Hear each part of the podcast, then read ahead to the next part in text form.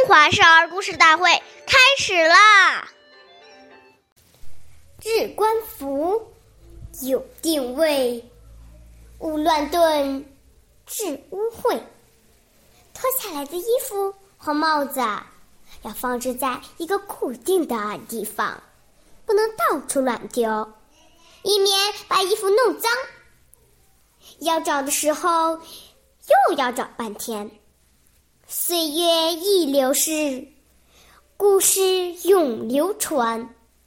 大家好，我是中华少儿故事大会讲述人周凯歌，我来自小吉金喇叭少儿口才钢琴艺校。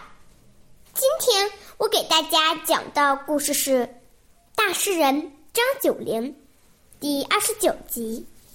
张九龄是唐朝著名的诗人。他也是一位优秀的政治家。张九龄容貌清秀，平时总是衣帽整洁，走在路上总显得风度潇洒、与众不同，总能赢得路人的目光，并且当朝廷重要的朝会时，大众人中间。他也是很显眼的，连皇上对他的举止都赞赏、赞赏不已。凡是张九龄在那里的气氛就会格外愉快，大家都乐意同这位衣帽整洁而且又有风度的人在一起说笑。玩乐和探讨学问，张九龄的注意仪表给他带来了好人缘。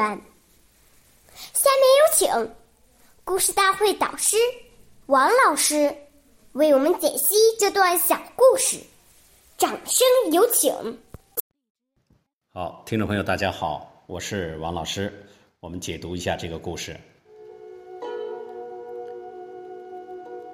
我们说，东西都有固定的位置，生活就会有条不紊，做起事来就能够循规蹈矩。我们从生活起居里面，就可以看出一个人真正的修养品德。这些素质要从小就开始培养，就在整理房间衣物的时候，培养这种恭敬谨慎之心。虽然。这些物品没有生命，但是你善待它，它也会用得越久。所谓爱人者，人恒爱之；爱物者，物恒爱之。所以，我们希望这一生能成功，现在就要把这些根基打好。大处着眼，小处着手，养成良好的生活习惯，是成功的一半。好，感谢您的收听，我们下期节目再会。我是王老师。